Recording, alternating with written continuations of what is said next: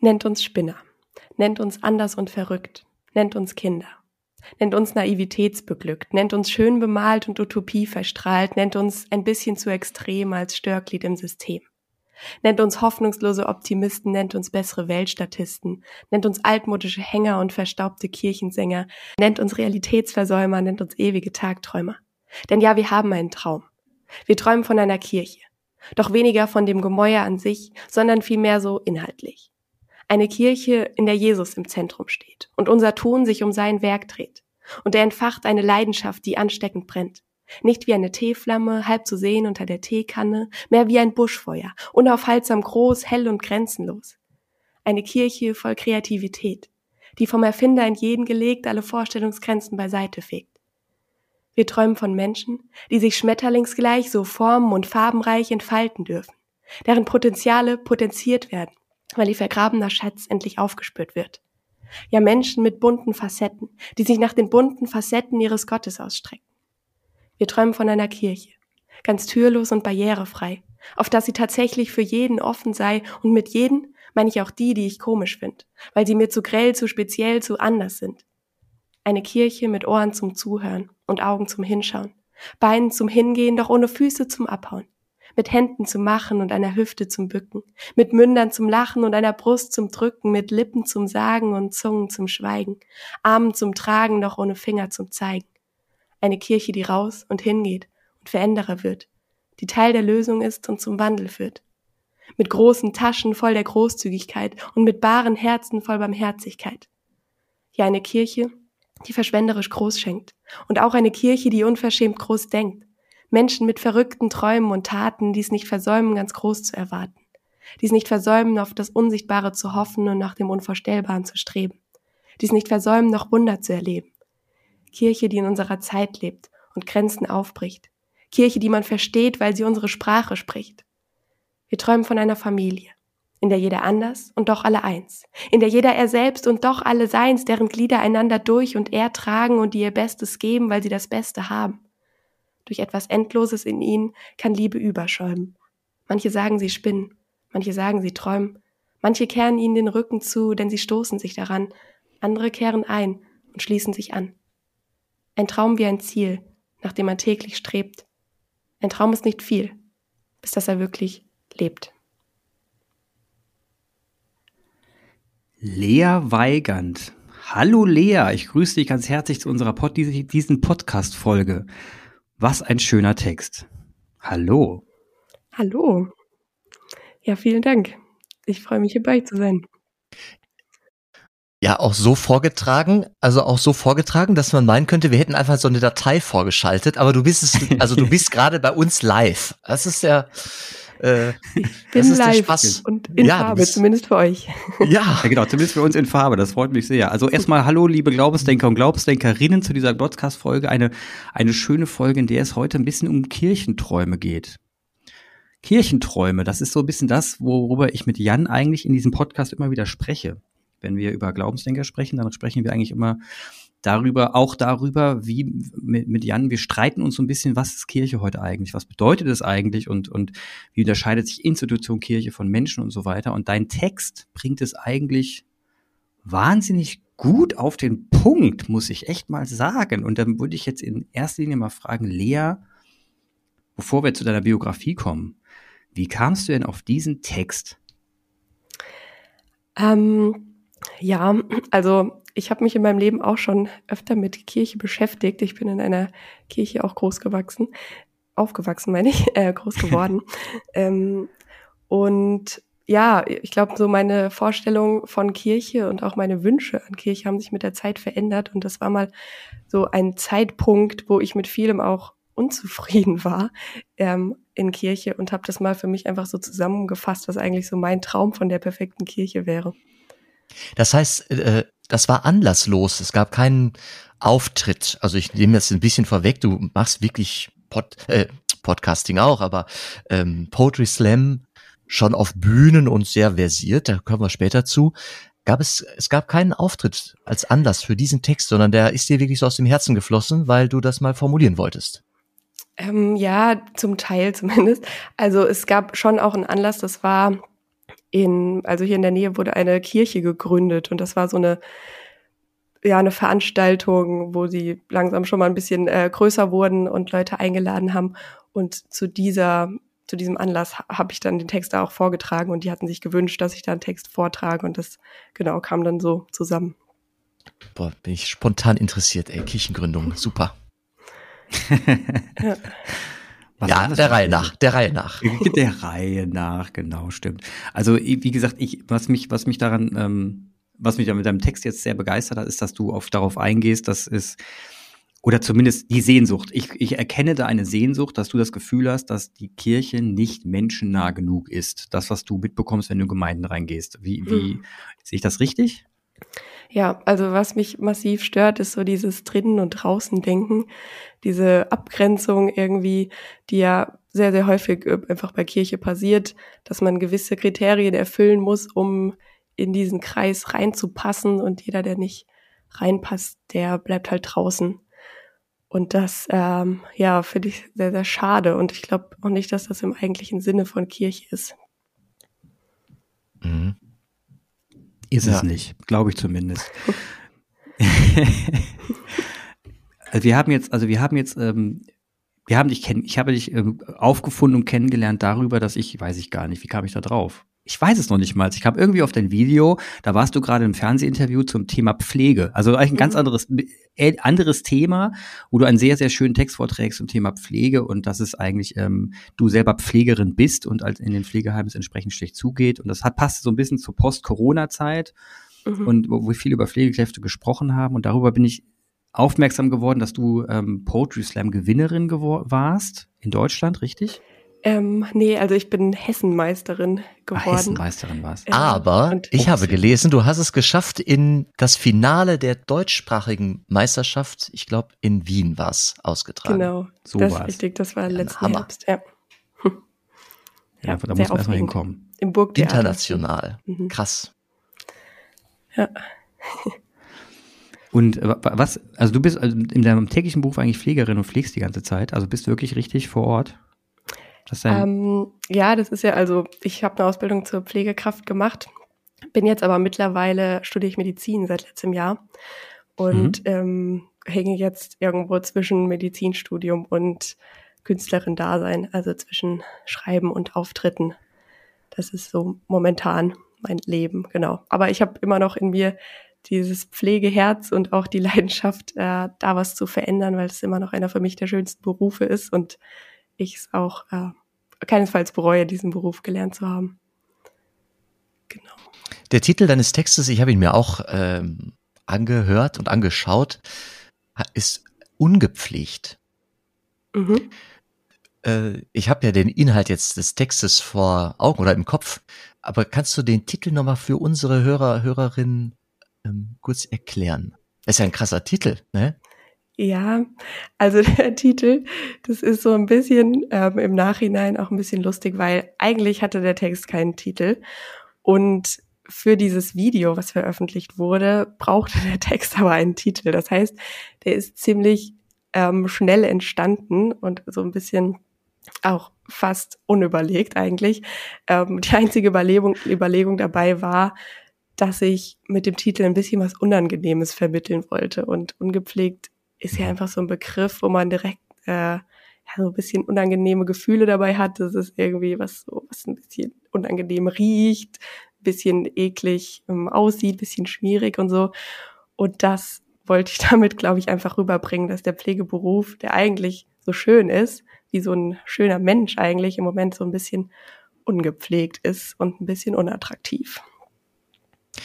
Du findest Reimpaare, also du sprichst mich an, ich bin, ich mag, ich habe auch was Deutsches studiert fürs Lehramt, ne? Und mhm. das spricht mich schon sehr an. Ähm, Wortklauberei im guten Sinne mag ich sehr.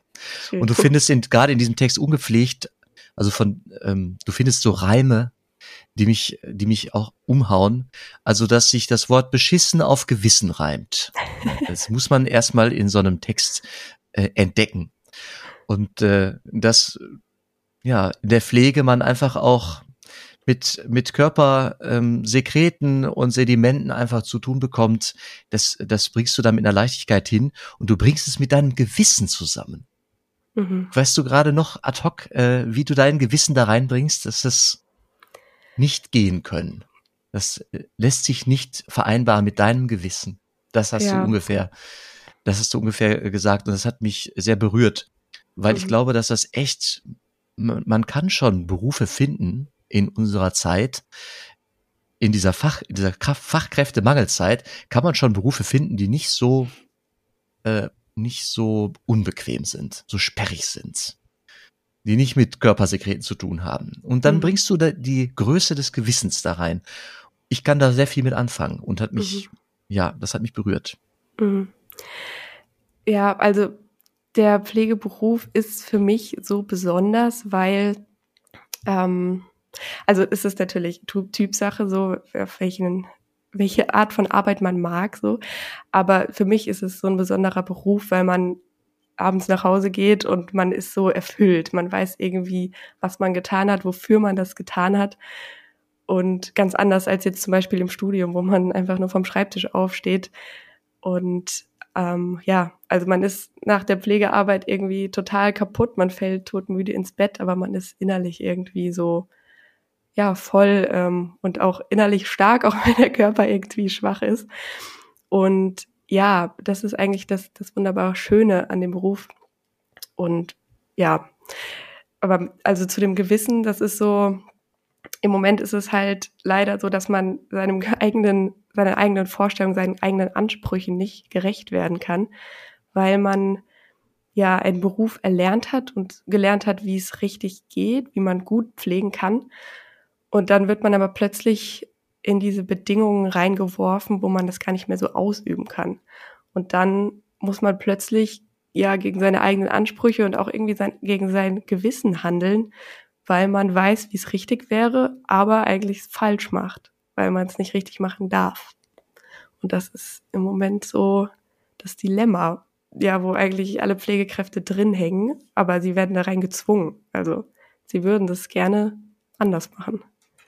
Heißt das, heißt das du zum Beispiel, du lässt jemanden länger, 15, 15 Minuten länger in, seinen, in seiner Scheiße liegen, weil du gerade keine Zeit hast, weil du gerade noch ein, was anderes machen musst und deswegen muss jetzt ein Patient länger warten. Das sind so Beispiele? Ja, das geht durch alle Bereiche. Also das geht durch solche Tätigkeiten, wo man weiß, so, ja, wenn man jetzt selbst da liegen, liegen würde, dann mhm. könnte, also man versucht sich ja immer reinzuversetzen, wie das wäre. Und das wäre halt schlimm, wenn man da jetzt, also zum Beispiel, wenn man bei dem Beispiel bleibt, in seinen eigenen Exkrementen da liegt. Ähm, ja, das hat einfach kein Mensch verdient. Es geht aber auch in andere Bereiche, wo man einfach nur mal kurz ein Gespräch suchen müsste, wo man einfach nur mal zuhören müsste und weiß eigentlich, das wäre gerade das, was der Mensch braucht, dass er sich einfach mal aussprechen kann und hat dafür aber keine Zeit. Und es geht aber auch in Bereiche, wo man wirklich, wo es so gefährlich wird, weil man in der Schnelligkeit ähm, unhygienisch arbeitet und plötzlich nicht mehr alles ganz so steril macht, weil ja, weil einfach die Zeit drängt und andere Tätigkeiten rufen und wo es einfach wirklich gefährlich wird für Patienten. Mal, aber löst das bei dir nicht eine unfassbare Wut aus? Doch, ja, und also das war ja mal, Da musst du richtig sauer, da muss man richtig sauer sein. Ich meine, also ich meine, wütend im Sinne von, da könntest du ja auf dem Boden liegen und schreien. Mhm. Ja, das ist auch auf jeden Fall das, was viele im Moment fühlen. Und das war auch das, was mich zu dem Text motiviert hat. Also es ist ja, oder zumindest zu manchen Teilen dieses Textes, diese, ja, dieses Unverständnis und auch diese Wut darüber, dass es ja allseits bekannt ist. So jeder würde, glaube ich, zustimmen, ja, Pflegekräfte sind unterbesetzt und es sind schlechte Bedingungen aber es verändert sich halt nichts. Da würde ich ja vom Glauben abfallen, ne? ja. Also ich meine, wenn man, wenn man da merkt, was für eine Scheiße da passiert, auf an der Basis, quasi da, wo es um Mensch, Mensch, Menschlichkeit geht letzten Endes, ja. Ist man plötzlich weiter davon entfernt, als man gedacht hätte, weil man dann das Gefühl hat, ich komme hier gar keinen Schritt voran, ich sehe das Elend und kann nichts dagegen tun. Und siehst es auch dann noch. Mhm. Also der, und dann noch, und dann, jetzt kommen wir wieder zu Kirchentraum, und dann noch über das Thema Glauben zu sprechen und zu sagen, ich falle nicht davon ab, sondern tu es auch noch in dem Zusammenhang. Da fällt mir dann wiederum so, da, da fehlt mir gerade so ein bisschen die Kausalkette. Vielleicht könnt ihr mir helfen. Wie genau meinst du? Wie schafft man es denn in dem Moment noch zu glauben? Mm, meinst du jetzt an den Pflegeberuf zu glauben oder jetzt an generell zu Gott glauben, zu glauben, an Gott zu glauben, genau. Hm. Gut, ich kann da, ich äh, mach mal kurz eine kleine Brücke und äh, ja. Lea, vielleicht, vielleicht kannst du da gleich, kannst du andocken oder das gegen den Strich bürsten. Mhm. Also, ich bereite gerade die Osterliturgien vor und es gibt ein Zeichen, die, also es gibt verschiedene Zeichen, die kommen nur in dieser Hochliturgie vor, also im Triduum, wo wir da alles feiern. Eigentlich den ganzen, die ganze, das ganze Kerngeschäft unseres Glaubens in drei Tagen. Von, von Gründonnerstag mit dem Abendmahl bis zur Auferstehung. Es gibt ein Zeichen beim Abendmahl, das ist die Fußwaschung.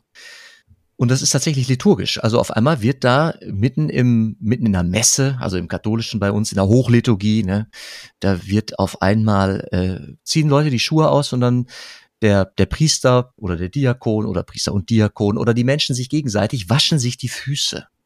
Also so richtig, nicht sprichwörtlich, sondern tatsächlich.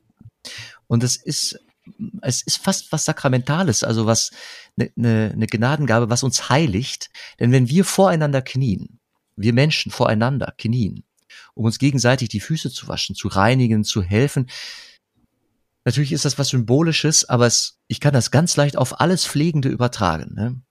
Wir, da wird das Fleisch geheiligt. Ne? Geheilt, gepflegt, hochgeschätzt. Selbst das Schmutzigste, also was halt so im Alltag mit dem Boden, mit dem, mit der schmutzig dörtigen Welt so zu tun hat. So.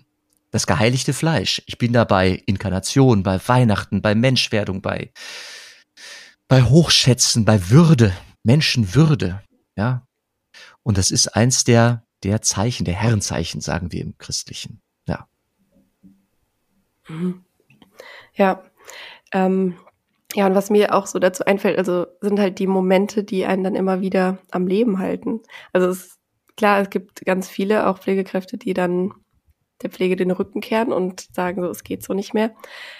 Aber also für mich zumindest gab es immer diese Momente, die einen immer wieder auch so ja, daran festgehalten haben, dass dieses einfach ein wunderbarer Beruf ist irgendwie, wo Moment, äh, ja, Momente, in denen Menschen gesünder gingen, als sie kamen oder ähm, unglaublich dankbar waren einfach für einen Moment, wo man für sie da war, wo man, ja, wo sie einfach froh waren, wenn man morgens ins Zimmer kam oder wenn man ihnen bei Kleinigkeiten geholfen hat. Und das sind so Momente, die einen irgendwie daran festhalten lassen, auch so.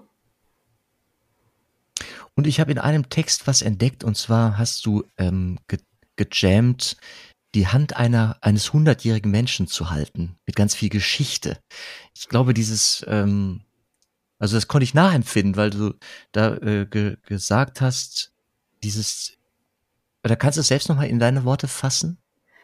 Ähm, ja, also ich habe auch im besonderen Bezug zu alten Menschen oder vielleicht, das hat sich, glaube ich, auch durch meine Arbeit so ein bisschen herausentwickelt, dass ich das einfach super doll schätze, mit an, alten Menschen zu tun zu haben, mit denen zu arbeiten, weil ich irgendwie dann immer öfter im Hinterkopf habe, so, boah, wie viel Leben die halt schon mit sich tragen, wie viele Erfahrungen äh, die haben und wie viel die schon durchhaben, wo was mir noch bevorsteht oder wo ich gerade drin stecke und wie viele Geschichten die so in sich haben. Und das ist für mich irgendwie so ein riesiger Schatz.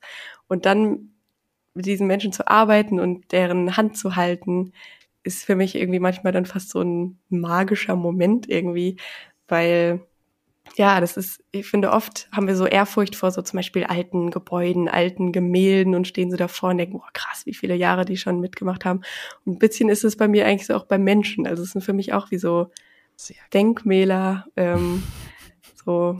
da, genau, muss ja, da muss ja nach oben gucken. ich find's super beschrieben. Ich find's super. Eine, was für eine Haltung, du beschreibst ja eine Haltung, Menschen zu begegnen. Ne? Also das ist eine wunderschöne, ja, Philanthropie. Also, hm. du bist mhm. eine Philanthropin, ne? eine ja. Menschenfreundin. das kann man so sagen, glaube ich, ja. Genau, und, und ich glaube, ähm, für solche ja. Menschen ist es dann umso schmerzhafter, wenn, wenn Menschlichkeit verloren geht, wenn die fehlt. Jetzt, jetzt hast du, also was mich wahnsinnig interessiert ist, wenn du von der Erfahrung, von der du gerade sprichst, die ich ähm, in meinem Leben noch nicht so sammeln konnte, ähm, und du blickst auf unsere, blickst dann zurück auf unsere, unsere Gesellschaft, auf uns. Ne? Also mhm. guck, gehst dann so raus, gehst in die Züge rein, fährst mit dem Zug, guckst dich um, wie Menschen sich verhalten. Wie ist so deine Grundeinstellung gerade?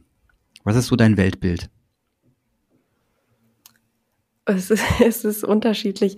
Also ich habe zumindest im Moment sehr viele Momente, wo mir so diese Alltagsfreundlichkeit fehlt. Ich weiß nicht, ob euch das auch so geht, aber ich finde, mhm. es ist oft eigentlich so einfach, kurz freundlich zu sein. Ähm, aber es passiert halt nicht. Also diese kleinen Momente, die jeder kennt, wo einfach Menschen im Bus stehen und trotzdem haben Leute ihre Tasche neben auf dem Sitz. Oder wenn jemand fragt, kann ich mich da hinsetzen, dass man dann so richtig patzig so, na gut. ähm, solche Dinge. Oder ja, einfach wenn, wenn jemand einsteigt, dass man kurz mal den Kinderwagen mit hochhebt und so. Das ist, also es passiert oft und dann freue ich mich, aber oft passiert es auch nicht. Und da stehe ich auch irgendwie für mehr Alltagsfreundlichkeit. Ja. Liegt es vielleicht da, also ich weiß es nicht, meine, meine Beobachtung ist vielleicht auch gerade Alltagsüberforderung. Also viele Menschen da draußen, die, die in ihren in den wahnsinnigen, in der Tretmühle gefangen sind, die, die von morgens bis abends durchgetaktet sind und, und wahrscheinlich gerade im Bus sitzen, um einfach mal aus, einfach mal kurz zu sitzen, um nie, an nichts zu denken in diesem Leben. Und selbst dann mhm. die Freundlichkeit fehlt, wenn man einfach nicht dran gedacht hat mhm. und äh, dann zum nächsten Takt rennen und weiter takten müssen. Also diese, diese, diese notorische Lebensalltagsüberforderung, die dazu führt, dass wir irgendwie komisch werden, ist ja irgendwie auch, also ist ja auch irgendwie symptomatisch. Das ist ja nicht nur bei den Pflegekräften der Fall, die es ganz extrem abbekommen, sondern generell in der Gesellschaft gerade so, dass, dass, viele Menschen gerade wirklich denken, ach du Scheiße, wie soll ich das alles unterkriegen? Mhm. Und dann, und dann fallen mir zum Beispiel Dinge auf, die mir jetzt hochkommen, ähm, dass gerade, dass gerade ähm, bei, bei alleinerziehenden Menschen, bei alleinerziehenden Männern und Frauen das ganz krass vorkommt oder auch bei, bei älteren Leuten, die auf ihre Rente gucken müssen wegen der Inflation und so weiter und so fort. Und dann frage ich mich, weil man ja eh nichts dran ändern kann, wie kann man da eine Resilienz aufbauen? Wie kann ich Widerstand aufbauen, dass ich trotzdem, obwohl ich so getaktet bin, es schaffe, freundlich zu bleiben, was du ja auch geschafft hast, offensichtlich, weil selbst in stressigen Situationen du es ja geschafft hast, mitmenschlich zu sein. Was ist da der Kniff? Ja, also erstmal muss ich, glaube ich, sagen, dass ich es auch nicht immer geschafft habe. Klar gibt es Situationen, wo man überfordert war und dann auch unfreundlich Menschlich, wurde. Ja. Ähm, das ist dann immer gut, dass man sich auch immer entschuldigen kann und das wieder mhm. gut machen kann. Ähm, ja, es ist eine gute Frage, wie man das verhindern kann. Also ich glaube, jeder muss trotz allem irgendwie für sich persönlich seine friedlichen Momente im Alltag finden, wo er irgendwie zur Ruhe kommt und Kraft schöpfen kann. Ähm, ja, aber trotzdem sehe ich auch, wenn unser System sowas produziert, dann ist auch unser System irgendwie krank. Also ich glaube schon, dass man da was dran verändern kann, wenn man in andere Gesellschaften guckt, in anderen Ländern, wo das nicht so ist. Also das funktioniert ja auch anders. Aber das ist natürlich ein Grundsatzsystem. Dein Glaube, Lea, der der ist so präsent in deinen Texten, auch auf deiner Seite. Also ich habe die Seite gesehen. Ich war kurz mhm. auf Instagram, ich habe kurz auf Facebook geschaut, auf deiner Homepage habe ich nachgesehen und immer wieder mh, hm, taucht das auf. Ist es nicht so, dass dieser, dass dieser Glaube auch zu, zu dieser Resilienzquelle gehört? Denn wenn du sagst, du guckst die alten Menschen an und sie sind für dich wie so ein Denkmal, dann kann ich das Wort Denkmal ja auch wörtlich nehmen. So ein Denkmal mhm. nach. Mhm. Denk mal dran, denk mal an dieses, denk mal an die Geschichte dieses Menschen. Ein Denkmal. Ähm, mhm. Eine Rubrik auf deiner Instagram-Seite, da hatte ich Spaß dran, unter dem Thema Alltagspoesie sind, ist die Rubrik Sonntagsgedichte. Mhm. Habe ich als Priester natürlich auch irgendwie kurz äh, schmunzeln können, dürfen, ne? Sonntagsgedichte. Mhm. Wie entstehen Sonntagsgedichte? An einem Sonntag oder für einen Sonntag oder beides? Die entstehen tatsächlich an einem Sonntag. Und also anfangs war das auch einfach wirklich Zufall. Also, dass ich an einem Sonntag irgendwo war und dann sind mir so ein paar Zeilen gekommen und da dachte ich, ah ja, ist ja schon wieder ein Sonntag. Und dann habe ich das so ein bisschen als Kategorie eingeführt. Das ist, ja, irgendwann ist es dann auch fast ein bisschen bewusst geworden, dachte ich, ja, okay, jetzt ist Sonntag, vielleicht kann ich mal wieder einen Vierzeiler schreiben. Und ja, ähm, um nochmal zu, zu der ersten, zum ersten Teil der Frage zu kommen, so, mein Glaube ist auf jeden Fall so was, was mir in meinem Alltag irgendwie Frieden gibt. Das ist auch was, was ich in letzter Zeit, in den letzten Jahren noch viel, viel stärker erfahren habe. Dass ähm, ja die Welt um uns herum einfach so krass unfriedlich ist und dass es dadurch sowas total Besonderes ist in, in dem Glauben und in diesen Momenten, wo man zur Ruhe kommt und sich ja irgendwie auf Gott besinnt oder betet, dass es einfach so ein totaler Kontrast ist zu der unfriedlichen Welt, dass es da plötzlich so einen inneren Frieden gibt. Und das ist schon was, was mir Kraft gibt und mich immer wieder auch auf das Wesentliche zu schauen hilft. Ja. Glaubst du an ein Leben nach dem Tod? Ja, ich würde ich sagen, ja. Ähm, aber es ist nicht was, wo ich mich krass drauf fokussiere. Also ich bin schon sehr dies, diesseits orientiert, wie man glaube ich sagt, mhm. weil ich generell auch nicht so so weit immer in die Zukunft denke und mich jetzt nicht viel ja mit meinem eigenen Sterben glaube ich beschäftige. Aber ja, doch, also das ist was, was mir auch Frieden gibt, dass ich mich mit dieser Frage auch nicht mehr so krass ähm, beschäftigen muss. Das sind irgendwie so Antworten, die in, im Glauben stecken, so dass ja nach, nach dem Tod gibt es noch ein Leben und das ist auf jeden Fall ein friedliches Leben. Und auch so die Frage, irgendwie, warum bin ich auf dieser Welt? Ähm, das sind ja diese Sinnfragen, die, die im Glauben irgendwie eine Antwort bekommen. Oder hast du mir was voraus? Das hm. ist ja nicht schlecht. Also dass, dass, dass du, dass du daran glauben kannst und dass sich da, dass sie das eine, eine, eine Gelassenheit gibt, das finde ich, finde ich wunderbar. Ähm, da hast du mir hm. was voraus. Definitiv. Ich fühle mich gerade so so wenig allein, das tut mir sehr gut. Echt sehr, sehr geil. ja. Hm.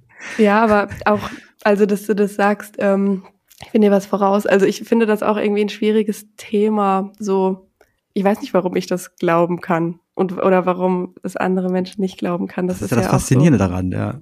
Ja. Das, da, genau, aber das, das, das, das versuche ich ja, das versuche ich ja zu ergründen, warum mhm. du das glauben kannst. Aber ich meine, du hast ja auch eine andere Erfahrung als ich. Du hast Menschen sterben sehen. Mhm. Du hast wahrscheinlich, ich weiß es nicht, ich äh, vermute es gerade mal, ähm, kannst ja bestätigen, wenn es stimmt, mhm. Menschen begleitet beim Sterben und die Hand gehalten eventuell. Ja. Und das äh, habe ich nicht. Hm. Das heißt, ähm, ich weiß nicht, ich, dieses Erlebnis, glaube ich, kann natürlich was auslösen, aber da kannst du mir beschreiben, ob das bei dir was auslöst oder ob du dann darüber, ob du was gesehen hast oder was gespürt hast, was ich nicht spür, gespürt habe, eventuell, weil ich es ja noch nie gemacht habe. Hm. Also ja, ich habe Menschen sterben sehen und auch begleitet so in den letzten Stunden und Tagen. Und da habe ich sehr, sehr unterschiedliches auch miterlebt was mich, glaube ich, schon auch sehr geprägt hat. Also ich habe Menschen gesehen, die wirklich voller Panik waren, die Angst hatten vom Sterben, äh, weil sie einerseits nicht wussten, was kommt und andererseits auch wahrscheinlich noch ungeklärte Dinge hier hatten und dachten, ich kann jetzt noch nicht gehen, ich muss mich noch bei so vielen Menschen entschuldigen und da sind so viele Dinge offen. Und das waren wirklich äh, ja stresserfüllte Situationen und gar nicht so dieses friedliche Gehen, wie man sich das wünscht. Und dann habe ich wiederum ganz, ganz andere Menschen erlebt, die wirklich so hoffnungsfroh waren, so friedlich und manchmal sogar voller Freude, so die gesagt haben, ich habe ein Leben hinter mir, für das ich sehr dankbar bin und jetzt besteht mir etwas bevor, ähm, ja, wo ich mich mein Leben vielleicht auch schon drauf freue oder wo ich das ganze Leben gespannt war, wie wird das sein? Und ja, ich kann jetzt gehen. Und das waren natürlich die schönen Momente und das, wie man sich das auch selbst wünscht, irgendwann mal die Erde zu verlassen. Sag mal, wie jung hast du die Entscheidung getroffen, in diesen Beruf zu gehen und dich dem auszusetzen? Also diesem Sterben, das ist ja nicht auf der, auf der Benutzeroberfläche eines, keine Ahnung, einer 18-, 17-Jährigen oder so. nicht auf Instagram, nee. nee. Also, das ist bei mir auch ein bisschen familiär vorbelastet. Meine Eltern sind beide auch in der Pflege. Also meine Mama ist Krankenschwester und mein Vater ist jetzt Lehrer für Pflegeberufe. Und deswegen waren irgendwie diese Themen auch schon immer so ein bisschen in meinem Alltag, in unserem Familienleben vorhanden. Dann auch, als meine Großeltern gestorben sind und so, haben irgendwie meine Eltern da immer ganz viel mit uns drüber geredet. Das war wirklich sehr ein sehr normales Thema, was ich im Nachhinein auch richtig gut finde. Und ja, so wurde auch irgendwie schon früh mein Interesse am medizinischen und pflegerischen Beruf geweckt. Und das Krankenhaus war für mich immer schon ein Ort, wo ich sein wollte. Also mhm. es gibt ja viele, die Krankenhaus ganz, ganz schlimm finden und da sich überhaupt nicht aufhalten wollen. Und für mich war das irgendwie ein Ort, wo ich mich fast ein bisschen vertraut und zu Hause gefühlt habe. Und deswegen auch schon echt früh wusste, dass ich da mal arbeiten will. Ob jetzt in der Pflege oder auch als Ärztin. Aber ein Alter nennen kannst, so erinnern kannst du dich gerade nicht. Ähm, also ich, ich glaube so in der achten Klasse ungefähr, da kam so der Wunsch, dass ich auf jeden Fall Ärztin Spannend. werden will. Das ist ähm, früh. Ja. nicht schlecht, nicht schlecht. Wobei ich habe noch ein Zitat. Also wobei ja. man sich da oder ich mich da wahrscheinlich jetzt nicht primär mit dem Sterben und so beschäftigt habe, sondern eher mit dieser Heldentat, so mit ja. ich heile Menschen. Ja, genau. Mhm. Ich habe noch ein Zitat dabei, äh, das ich super mhm. finde, wo ich eine Frage dran knüpfen möchte. Und zwar hast du, ich habe es glaube ich auf, auf Instagram auch gefunden, ähm, geschrieben und gesagt, ich habe keinen Grund, Worte zu bringen, die geschwiegen so viel besser klingen. Mhm. Ähm, ja, das ist ähm, aus meinem, äh, also aus, aus einem meiner Texte, wo ich mich damit beschäftigt habe, ja, was wir, was wir alles so, oh, Entschuldigung, ich muss mal kurz. Kein Problem. Ähm, was wir alles so sagen und also wie viel oft geredet wird, wie viel auch Schlechtes geredet wird, wenig Erbauliches, wenig, was anderen Menschen irgendwie weiterhilft. Und habe ich da, also, oder ich beschäftige mich immer noch gerne auch mit dem Schweigen. So, ich finde das eigentlich eine etwas sehr Kraftvolles, auch wenn man gemeinsam schweigen kann. Jan formt gerade ein Herz mit seinen Fingern, das ist schön, ja. Ja. Und einfach auch mal nichts zu sagen und eher mal vielleicht einen Moment länger nachzudenken über das, was man sagt. Ja, und da kam ich auch so auf diese Zeile, dass viele Worte einfach geschwiegen sehr viel besser klingen. Und meine Frage dazu war, mhm. würdest du dich als eine betende Person bezeichnen? Hm das hat, glaube ich, verschiedene Phasen in meinem Leben. Ich war zu vielen Zeiten auf jeden Fall eine betendere Person als jetzt, ähm, weil das auch immer mit mit Erfahrungen zusammenhängt. In vielen, man macht einfach Erfahrungen, wo man merkt, boah, krass, irgendwie mein Gebet bringt gerade was und es fühlt sich wirklich so an, als würde das irgendwo ankommen und als würde das irgendwas bewegen und dann betet man mehr und dann kommen wieder Erfahrungen, wo man so denkt, oh nee, es passiert ja überhaupt nichts und hört da überhaupt jemand zu und dann betet man wieder weniger. Und jetzt aktuell bin ich, glaube ich, tatsächlich in einer Phase, wo ich eher weniger bete und mir das manchmal aber auch wünsche, weil das wirklich sehr, sehr gute Momente eigentlich waren, so in meiner Erinnerung, aus denen man viel Kraft schöpft. Also ich nehme bei dir, ich nehme bei dir irgendwie wahr, ich äh, eben auch dran Fragen von Jan, wie du auf welche Ideen kamst, ne? Und das wirkt dann alles immer so durchdacht und strukturiert, dabei fällt mir eigentlich auf, dass du jemand bist, der unglaublich gute Antennen hat und irgendwie Emotionalität wahnsinnig gut in Worte fassen kannst. Also das, was du erst verspürst, du hast irgendein Bauchgefühl und dann holst du dir ein leeres Blatt und plötzlich steht da ein Text. So habe ich bei dir den Eindruck und dann wird der Text auch strukturiert sein, aber du hast nicht vorher eine Struktur geplant, sondern die ist dann mhm. da und denkst, wow, das, jetzt habe ich es mal wieder in eine Struktur gebracht.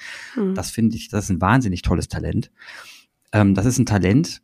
Ich weiß nicht, kannst du mir, kannst du mir vielleicht helfen? Aber ich glaube, das ist ein Talent, was in der, in der kirchlichen Tradition die Prediger eigentlich beherrschen müssten, oder? Sind das typische Prediger?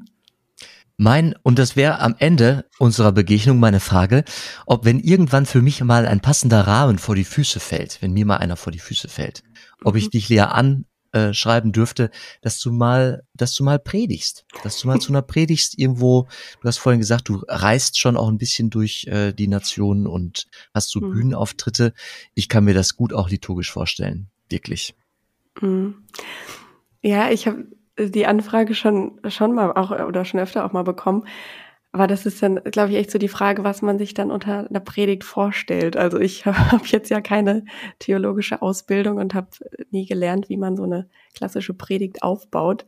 Es wäre dann wahrscheinlich bei mir wirklich eher so eine künstlerische Predigt oder also ja mit mit vielleicht emotionalen Texten von mir zu einem gewissen Thema, aber weniger, dass ich jetzt eine Bibeltext-Auslegung mache. So. Mhm. Aber was es, was es viel mehr braucht in zumindest der katholischen Kirche, kann ich das so überblicken, weniger Auslegung, mehr Zeugnis. Hm. Und das machst du. Das scheinst du im Blut zu haben oder es scheint dir sehr leicht von der Hand zu gehen, irgendwie davon zu sagen, ja doch, ich habe einen Glauben und der hat für mein Leben und meine Arbeit einen Stellenwert, für die Begegnung mit Menschen für mich einen Stellenwert. Das äh, sehe ich in den Publikationen, die du machst. Hm. Und das wäre, das ist nicht nur ausreichend, das ist schon viel mehr das, was wir genau brauchen gerade, meiner Meinung nach. Mhm. Zeugnis geben. Ja, das stimmt tatsächlich, ja. Also weil es ist ja auch äh, für andere Menschen, also man, man muss ja irgendwie sehen, was, was bringt es im Leben anderer Menschen so, um da überhaupt auch einen Bezug zu, zu finden, glaube mhm. ich, ja. Und weißt du, es würde mir so leicht fallen, äh, Entschuldigung, äh, Clemens, es würde mir so leicht fallen, wenn, wenn du ein Zeugnis gibst und dann könnte ich, also, äh, weil ich habe da mal was studiert, ne? ich könnte dann ein Angebot machen mhm. äh, zu einer Bibelstelle und sagen, das, was du da gerade aus deinem Leben beschreibst, da gibt es einen Anknüpfungspunkt in der Bibel, den könnten wir daneben legen und dann können die ZuhörerInnen selbst irgendwie versuchen, zu, eine Brücke zu schlagen oder auch zu verwerfen und ins eigene Nachdenken zu kommen. Und das mhm. bietet ja dein, deine Arbeit, deine künstlerische Arbeit, ein, ein Denkmal drüber nach, Anknüpfungspunkt, mhm. dass die Leute ins eigene Überlegen kommen.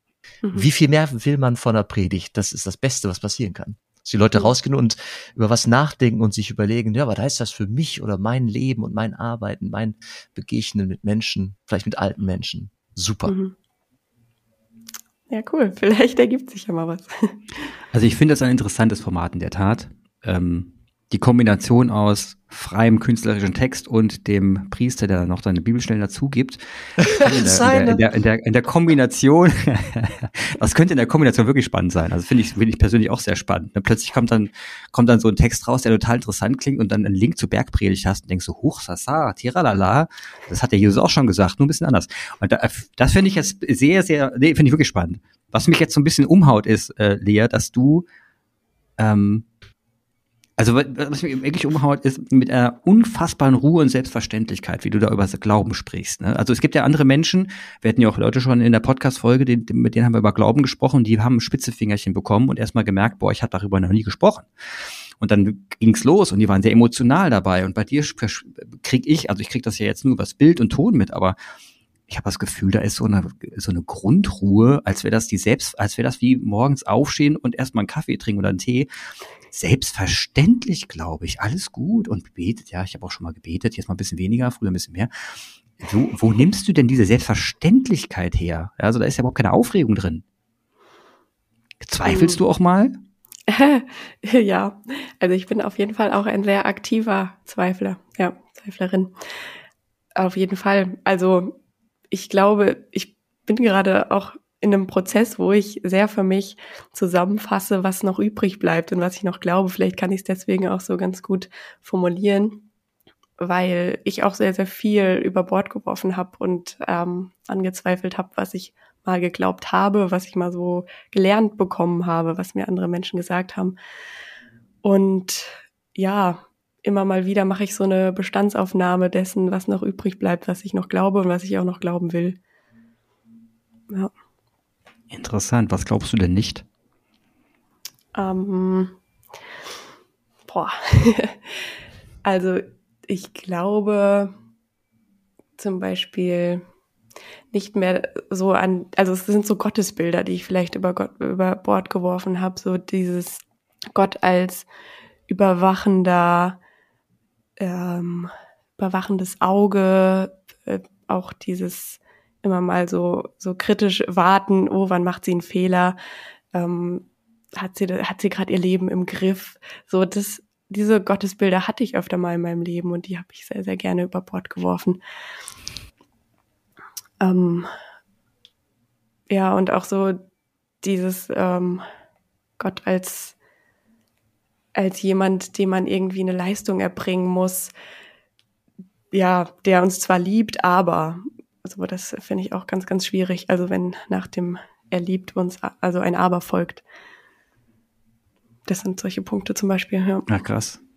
Und du hast dich entschieden für ein, für, also jetzt interpretiere ich mal, du hast dich entschieden für einen Gott, der, der dich liebt, so wie du bist. Du bist mhm. gut so. Ja, also ich, darin liegt für mich auch so eins der größten Geheimnisse des Glaubens oder Essenzen des Glaubens, dass, dass Gott eigentlich will oder dass, dass der Glaube uns helfen will, uns in unserer Schönheit zu erkennen. So, das ist ja irgendwie so das, der Kampf des Lebens, dass man gar nicht erkennt, wie schön und wertvoll man eigentlich selbst ist. Und in der Konsequenz jeder, ne, jeder Mensch hm. äh, ist groß und schön und unbedingt geliebt, ja. also ohne ein Aber geliebt. Und deswegen nochmal mein, mein kleiner Werbeblock zur Osterzeit. Ne? Dieses sich hinknien vor den anderen und einander die Füße zu waschen, das ist schon einfach ein geiles Zeichen, dass da ähm, ein Sinnbild, es ist ein wichtiges Sinnbild, echt, für mhm. die Würde eines jeden Menschen, egal wie beeinträchtigt oder auch nicht beeinträchtigt. Hm. Also generell, generell, was du ansprichst, auch das generell das Thema Augenhöhe und sich in dem Sinne mal klein machen und auf Augenhöhe begeben und, und mit ihnen dann entsprechend in die Augen schauen, was man bei Kindern ja auch oft machen, machen soll, wenn man mit ihnen spricht. Hm. Kann ich mir auch eine, kann ich mir eine große Scheibe von abschneiden. Denke ich nochmal drüber nach. Lea, es war mir, ein, es war mir heute ein, eine absolute Freude, mit dir zu sprechen. Es war sehr, sehr inspirierend und spannend. Ich bin von dir als Persönlichkeit sehr begeistert. Hat mich in der Tat inspiriert, weil, weil du einfach mit einer, einer schönen, mit einer schönen Art kommst und mit einer schönen Selbstverständlichkeit. Aber ich glaube, der Jan will noch was sagen. Warte mal. Bevor du abmoderierst, habe ich doch jetzt. Ja, bitte. Wir sind angefangen mit Kirchenträume und Lea, du hattest diesen Text, äh, deinen Text dazu äh, uns ein bisschen performt.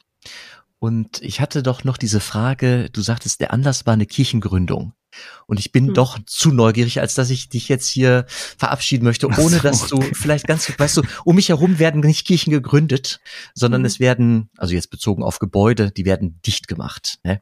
Hm. Kannst du kurz sagen, was das für ein Rahmen war? Also das war am Anfang so ein ganz kleiner Kreis, der ähm, Bock hatte auf eine neue Art von Kirche. Und ist dann, ja, es kamen immer mehr Leute dazu und es ist jetzt mittlerweile ein ICF geworden. Ähm, Kannst du das kurz übersetzen? ICF? Ähm, für was steht ICF? Äh, International Church Foundation. Nein. International Church. Also freikirchlicher Rahmen wird es sein? Genau, es ist äh, eine freikirchliche Gemeinde, die zu einem großen Verbund hört, also gehört. Also ICFs gibt es in ganz vielen Städten Deutschlands ja. und auch international. Mhm, genau. Ja. Und zu solch einer äh, hat sich jetzt rausentwickelt. Ja. Ja, du hast äh, geslammt, eine Kirche mit großen Taschen voll Barmherzigkeit, mit baren Herzen voll Warmherzigkeit, eine Kirche, die verschwenderisch groß schenkt, auch eine Kirche, die unverschämt groß denkt.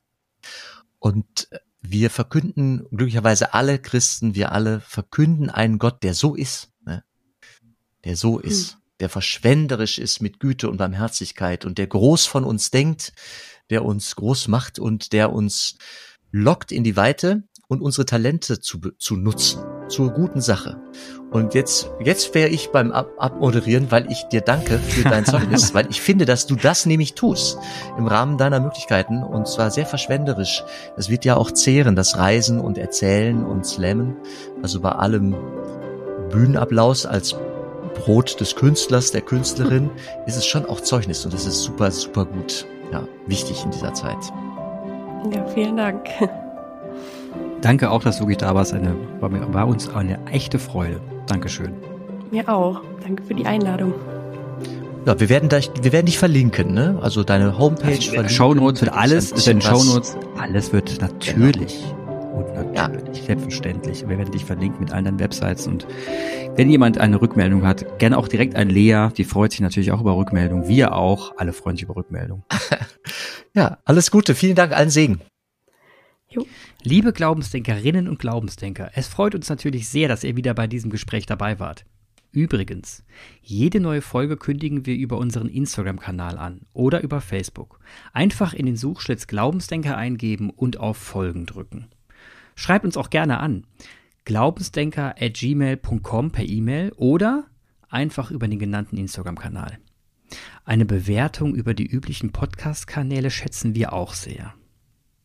Wenn ihr jetzt noch nicht müde seid, wären wir für eine Weiterempfehlung sehr dankbar. Redet mit euren Freunden, Bekannten und vielleicht trauen sich ja auch die ein oder anderen ArbeitskollegInnen mal reinzuhören.